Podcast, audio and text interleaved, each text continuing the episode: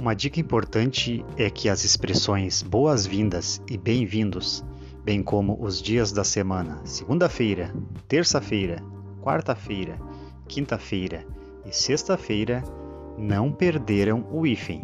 Ou seja, quando formos utilizar uma dessas expressões ou um destes dias da semana, devemos grafá-los sempre com hífen, para não passar algo errado ao leitor.